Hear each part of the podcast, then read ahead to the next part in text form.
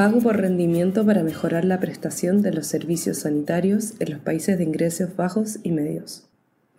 Entre las miles de revisiones Cochrane sobre los efectos de las intervenciones de atención sanitaria, hay muchas que analizan cómo organizar y brindar la atención médica.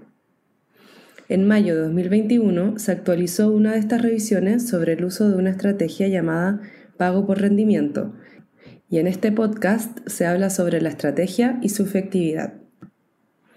Este podcast ha sido traducido por Yasmín García y locutado por Josefina Vendersky del Centro Cochrane Iberoamericano.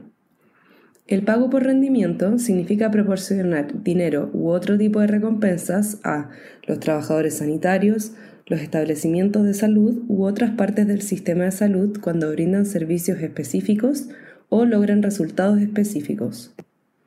El pago se realiza después de la verificación del servicio o resultado objetivo y se puede modificar después de una evaluación de la calidad. El enfoque se ha vuelto cada vez más común durante la última década en países de ingresos bajos y medios y esta revisión se realizó para identificar y resumir la evidencia sobre su efectividad.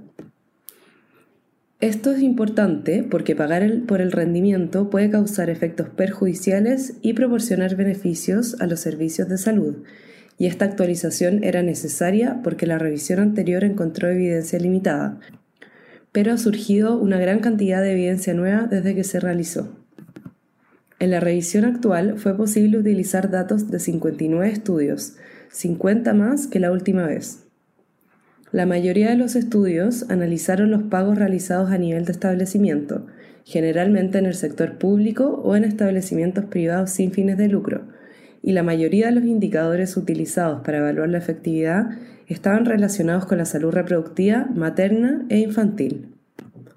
En general, la evidencia sobre si el pago por rendimiento aumenta el uso de los servicios de salud o mejora la prestación de los servicios es variada hay alguna evidencia de que el pago por rendimiento puede mejorar la calidad de la atención, especialmente en términos de disponibilidad de medicamentos, pero la evidencia de que mejora los procesos de atención es menos clara.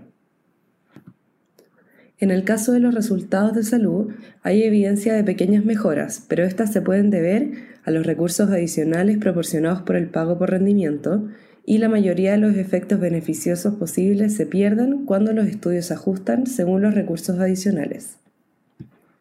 Los efectos en algunos aspectos importantes que se esperaba que se beneficiaran con el pago por rendimiento, como la motivación del personal, la equidad y las tarifas de usuario cobradas a los pacientes, también son variados o ciertos.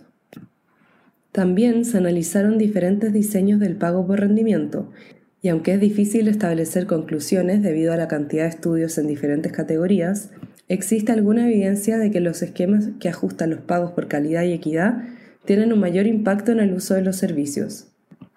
En general, todavía no es posible establecer conclusiones definitivas sobre los efectos del pago por rendimiento, porque aunque el número de estudios ha aumentado, estos incluyeron una amplia variedad de diseños, contextos e implementación de programas, y las cantidades variables de financiación y elementos de apoyo también influyen en los resultados. Esto significa que los efectos promedio pueden enmascarar los diferentes impactos en los grupos poblacionales y los tipos de instalaciones. Por lo tanto, a medida que la base de evidencia continúe creciendo, será importante examinar el pago por rendimiento de una manera más desglosada, lo que permitirá explorar todas estas diferencias. Si desea leer esta última versión de la revisión y estar atento a más actualizaciones a medida que haya más evidencia disponible, puede encontrarla en línea. Simplemente consulte la biblioteca Cochrane y busque Pago por rendimiento en PIBM.